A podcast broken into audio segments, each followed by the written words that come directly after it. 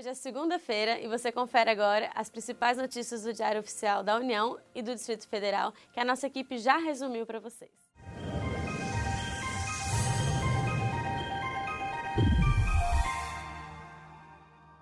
O destaque do Diário Oficial da União de hoje é a resolução do Conselho da Justiça Federal que determina respeito à ordem cronológica de pagamento nas licitações e contratos. A norma destaca que a conduta de preterir a ordem cronológica disposta no artigo 5 da Lei 8666 de 1993 constitui ação criminosa, salvo quando presentes relevantes razões de interesse público e mediante prévia justificativa da autoridade competente devidamente publicada.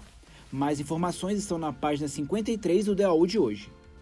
A Fundação Cultural Palmares fixou diretrizes para gestão de processos.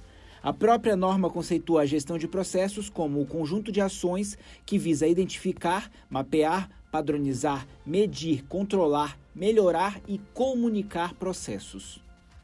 O ICMBio publicou procedimentos para elaboração do relatório de gestão de 2018.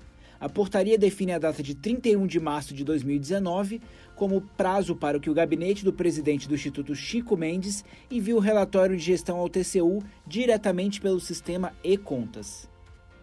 O governo federal lançou um programa para a revisão de benefícios do INSS com indícios de irregularidade.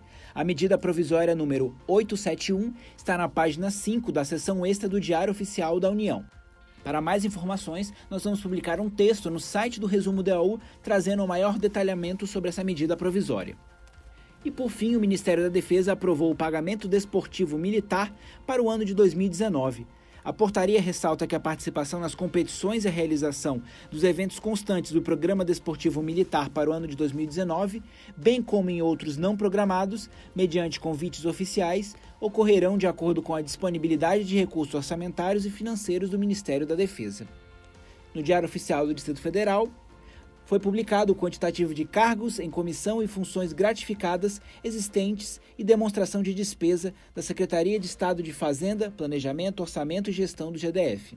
Os dados foram extraídos do Sistema Único de Gestão de Recursos Humanos e refere-se à posição registrada em 31 de dezembro de 2018.